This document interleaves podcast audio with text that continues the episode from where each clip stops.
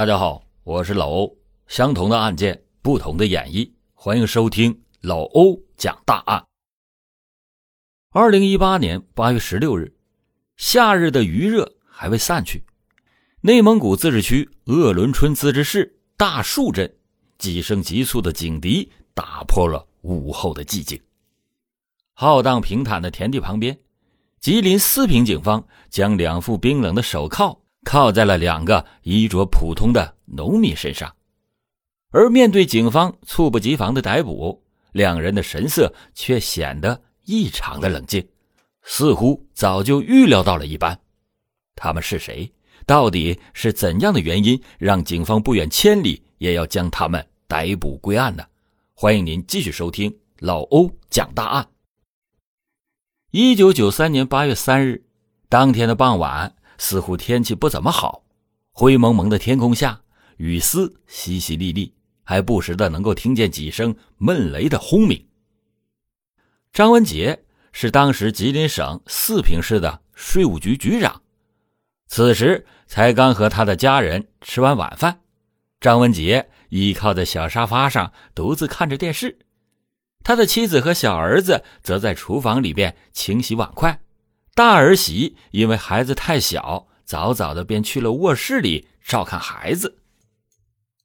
晚饭以后的时光总是惬意而舒适的，因为只有在这个时候，张文杰才不用继续盯着那堆得如山高的文件，得以放松下来。忽然，这个时候门外传来了几阵短促而有力的敲门声，张文杰闻声坐直了身子。此时，张文杰的妻子也正巧从厨房里出来，夫妻俩面面相觑，神色疑惑。怪了，这大晚上的还是个下雨天门外又是什么人来找自己呢？张文杰的心里暗自就嘀咕了一句。尽管不知道门外是何人来访，但是这种阴雨天气总不好让人家一直在门外等着。于是。张文杰冲着妻子使了个眼色，妻子随即会意的点了点头，擦干了双手，前去打开了门。果然，门外站着两个面容清秀的年轻人，其中一个手里还拿着一把粉色的雨伞。张文杰的妻子心中很快就明白了两个人的来意，丈夫身为税务局局长，平时少不了有很多人来找他办事。看这两个年轻人的表情，似乎目的也是如此。此刻，张文杰和妻子都没有发觉哪里有异常。张文杰招呼这两个年轻人坐下来攀谈，而他的妻子则去厨房准备了一些温茶，端到了三个人面前的茶几上。其中看起来面容较为年长的年轻人率先开了口，又神色恭敬的给张文杰。点了一支烟，张局长，您看我弟弟刚从财税专科学校毕业，学习也很优秀，能力也挺强的，所以想拜托您呐，帮帮忙，给找一找，看咱们税务局还有没有空缺的岗位。张文杰吸了一会儿烟，缓缓的吐了个烟圈，默默的摇头说：“不是我不想帮你们啊，咱们今年的招录确实已经结束了，但是你们也别太担心。”明年那也是有机会的。张文杰的这番话并不是有意的推辞，想要拒绝帮助这兄弟俩，实在是因为两个人来的太晚了。税务局的岗位招录在几天前早就截止了，因此他就是想帮，也终归是爱莫能助。因为小儿子还在厨房里边收拾。不放心的张文杰妻子决定先去厨房帮帮忙，结果他刚进去没多久，客厅里就突然传出来一阵异常的声响。怎么回事？难道是丈夫和那两个年轻人打起来了？张文杰的妻子没多想，当即就放下了手中的盘子和清洁球，带着小儿子冲到了客厅。而当张文杰的妻子和小儿子返回到客厅的时候，眼前发生的一幕让张文杰的妻子的心一下子提到了嗓子眼其中一个年轻人正拿着一把手枪瞄准着丈夫的脑袋，枪，他们居然有枪！张文杰的妻子心下一惊，这才意识到情况的不妙。可是自己一个弱女子，又哪里是那两个持枪男子的对手呢？距离张文杰最近的那个年轻人恶狠狠地威胁说：“交出一万块钱，不然你们今天全家都死定了。”堵在张文杰后脑上的枪口也被加重了力度。张文杰强忍着内心的恐慌，努力的稳定住自己的情绪，看着妻子说：“给你们拿钱可以，但请不要伤害我的家人。”张文杰的妻子哪里敢怠慢呢？这可是关乎人命的大事啊！他慌慌张张的就领着另一个年轻人上了楼，去卧室里边拿钱，慌不择路的把钱就交给了年轻人。张文杰妻子急急忙忙的跑下了楼，这一次的情况则更加的让他紧张到了极点。张文杰还有自己的小儿子，正在和留在客厅里的那名年轻人打的是不可开交，乱作了一团。张文杰的妻子顿时有些慌了神儿，他悄悄的就缩到了离门口比较近的地方，而刚才跟着张文杰妻子上楼拿钱的男子。看到自己的弟弟被按倒在地，表情也一下子变得愤怒不已。趁着这名男子分神的功夫，张文杰的妻子以最快的速度冲出了家门。张文杰的大儿媳也借机抱着孩子，迅速的躲进了卫生间里边，将卫生间的门反锁起来。家中忽然遭遇到这样的不测，那两个人手里又都拿着枪，自己一定要赶快找到人寻求帮助。可是也不知道跑了多长时间，精疲力尽的张文杰妻子终于是找到了一户好心的人家，借用他们的座机电话拨通了报警电话。而那两个持枪的年轻人发现张文杰妻子逃跑以后，表情也显得有些慌乱。他们当然知道那个女人跑出去的目的何在，他看清了兄弟俩的面容，肯定首先会叫警察来逮捕他们。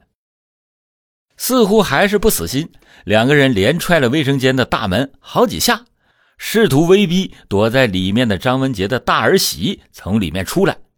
可是，任凭他们怎样的恐吓威胁，张文杰的大儿媳就是死活都不肯开门。张文杰的妻子许久未归，那必然是去叫警察了。而躲在家中卫生间的大儿媳也是紧闭门扉，不愿出来，无奈。这两个年轻人只好带着枪和劫来的一万块钱，用枪打死了张文杰和他的小儿子之后，仓皇的逃离了张文杰的家。接到张文杰妻子报警以后的四平警方就很快的来到了现场，但是，一切都已经为时已晚。当警方推开张文杰的家门时，呈现在众人面前的只有冷冰冰的两具尸体。还有被翻动的乱七八糟的屋子。郭佩昌是当时案发以后第一个到达现场的民警。他说：“啊，当时那个现场太惨烈了。我们一进去，先看到一个年轻人躺在卫生间的门口，之后又看到一个年纪较大的男性倒在离沙发不远的地上，地上全是血。”接到报案的时候，郭佩昌正在公安局值班。尽管已经时隔多年。但是每当回忆起那天的场景，他还是会忍不住一阵后怕。进入张文杰家以后，警方随即对张文杰家展开了地毯式的搜索。也许是由于惊吓过度，躲在卫生间里的张文杰的大儿媳始终是不敢开门。郭培旭说：“啊，我就告诉他大儿媳说，你们不要怕，我们是警察，不会伤害你的。”又过了一会儿，他才把门给打开。看着倒在血泊中、早已经断了气的丈夫张文杰和小儿子，张文杰的妻子无力的跪坐在茶几边，失声痛哭。她无论如何也想不到，那两个看起来温顺有礼的年轻人，竟然是杀人不眨眼的恶魔。然而，眼下的情况却容不得张文杰的妻子在失去亲人的痛苦中停留太久。当务之急是要找到那两个出逃的凶手，将他们抓捕归案。而要想更快速的确认凶手的下落，凶手的体貌特征那是必不可少的关键一环。张文杰的妻子告诉警方，那两个人的平均年龄在二十到三十五岁之间，身高约莫能有一米七左右。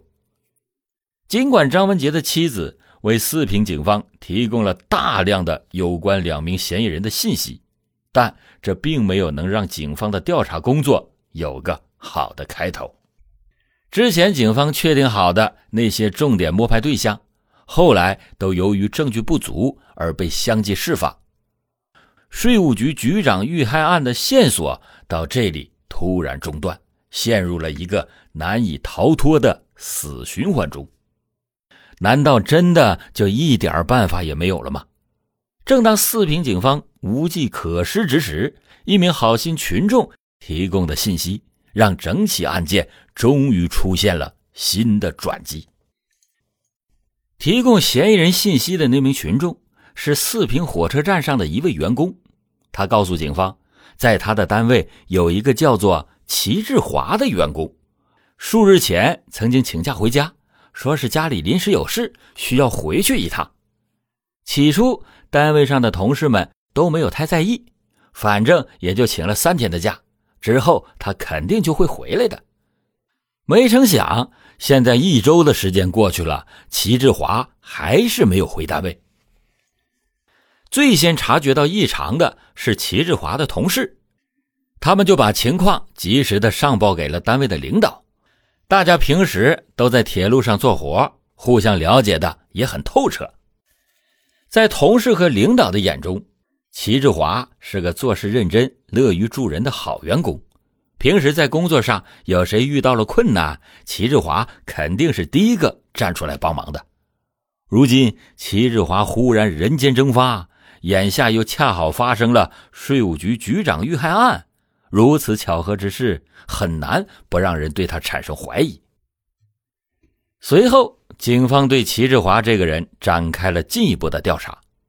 他们发现，原来齐志华还有一个弟弟，名叫齐志峰，当时正在四平市工商局工作。巧的是，齐志峰也同样是从财税专科学校毕业的。齐志华消失以后不久，齐志峰也不见了。这短短几天的功夫，齐志华和齐志峰兄弟俩就双双不见了踪迹。再把这两个人的情况同之前张文杰妻子所描述的情形进行比对，警方就推断，抢劫张文杰家财物并持枪杀害张文杰和他家人的幕后黑手就是齐志华和齐志峰。事不迟疑，四平警方当即就决定前往齐志华和齐志峰的家中进行更加详细的证据搜查。果然，在他们的家中，警方发现了张文杰家的家门钥匙以及散落一地的枪支部件。他们还发现桌子上有一本书，是关于枪支制造方面的书籍。另外，在抽屉后面的木板上还发现了很多的弹孔。所以，民警们就推测，齐氏兄弟俩所用的枪支是由体育用的发令枪改装而来的。此外，齐氏兄弟的父亲也向四平警方提供了一条很重要的线索。那天，齐志华和齐志峰两个人回家以后，曾经让他把血衣和枪支给藏匿起来。老父亲不明所以，也就没多问。只是照着儿子们的话，把这些东西藏进了家中的大棚炉子里。综合以上在齐志华和齐志峰住处的所有发现，以及齐氏兄弟父亲的说法，当初被二人遗留在现场的雨伞，重重铁证之下，税务局局长遇害案的真凶已经昭然若揭。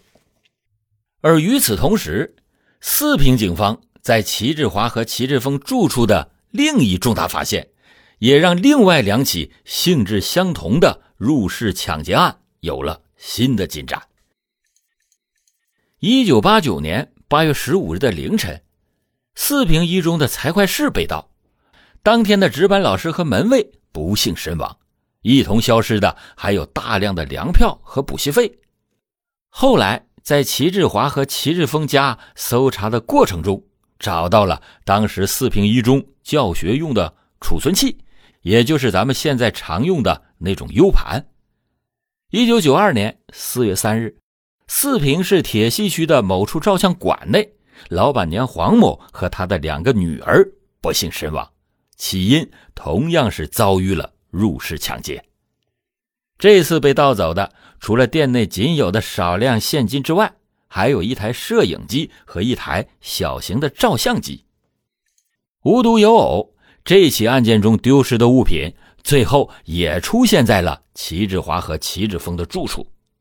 一连三起入室抢劫杀人案，七条活生生的人命，齐氏兄弟所犯下的罪行之恶劣，让四平警方更加坚定了早日将二人抓捕归案的决心。在正式确定了齐氏兄弟就是系列重大抢劫杀人案的嫌犯后，四平警方再次扩大了搜索的范围，也加大了搜索的力度。同时，警方还对齐志华、齐志峰的家人进行了严密的布控。然而，出乎众人意料的是，在这二十多年里，兄弟二人都没有和家人联系过一次。二零零一年。齐志华和齐志峰兄弟二人被列为了公安部首批督办追击的网上逃犯。二零一八年七月，四平警方二十多年来的努力终于取得了突破性的进展。省厅刑侦局跟市局刑警支队研判中心强强联手，通过警务云信息化和综合研判，最先发现了齐志华的线索。经过四平警方的进一步分析研判，他们最终得出结论：居住在内蒙古自治区鄂伦春自治旗古里乡的秦中华和秦中峰，极有可能就是逃亡多年的四平系列抢劫杀人案的嫌疑人齐志华和齐志峰。考虑到齐志华和齐志峰两个人的文化水平相对较高。当年作案的时候，又是利用枪支射杀受害者，所以警方对这一次的抓捕行动的计划格外的慎重。首先，抓捕队携带了大量的武器装备；再就是为了这次抓捕行动顺利的进行，他们还专门抽调了一批曾经从事过武警岗位的年轻干警参与抓捕。这说干就干，四平警方在制定好了周密的抓捕计划之后。随即就驱车赶往古里乡。到达古里乡之前，他们还事先和当地的警方告知了行动计划。当地的公安机关也派出了侦查员前去嫌疑人家去摸了底。在完全确定秦中华和秦中峰在一起没有分开之后，四平警方迅速的对二人采取了行动。再后来，就有了老欧在今天讲的。开头的那一幕，潜逃了二十五年的重大系列抢劫杀人案犯终于落网。但是，面对警方严苛的审讯，齐志华和齐志峰两个人起初都拒不承认自己的罪行，而是一再的坚称他们就是秦中华和秦中峰。眼看强攻不成，四平警方又把税务局局长遇害案。四平一中案和照相馆案三起案件的完整证据链悉数给拿了出来，摆到齐氏兄弟面前的那一刻，他们的心理防线终于崩溃，随后就相继交代了二人的犯罪事实。根据齐志华和齐志峰的供述，在一九九三年税务局局长遇害案发生之后，齐志华假借自己的职务之便。带着弟弟齐志峰先后逃窜到山东、安徽等地，但是苦于二人没办法适应当地的生活环境，所以他们就没有在这些地方停留太久。几经辗转逃脱之后，齐志华和齐志峰兄弟二人最终在内蒙古定居了下来。此后数年至今，他们一直都在当地以靠种蒜苗、卖豆腐等散活维持生计。一九九六年。齐氏兄弟俩利用当时户籍系统的漏洞，改名为秦中华和秦中峰。多年来的农耕生活，让齐志华和齐志峰兄弟俩仿佛快要忘记了自己身上背负的那七条人命，还有那数不清的重重罪孽。在同村村民的印象里，这两个人是个热心爽直的老实人，从来都是有求必应，有忙必帮。如今齐志华和齐志峰罪行败露被捕，乡里乡亲没有一个不对此感到震惊和惊讶的，但更多的是对那些逝去生命的惋惜和同情。今天老欧讲的这起案件似乎已经有了结局，但是相信还有不少人感到疑惑。这明明都已经是事业有成了，前途还是一片大好的齐志华和齐志峰，为什么要走上这条抢劫杀人的不归之路呢？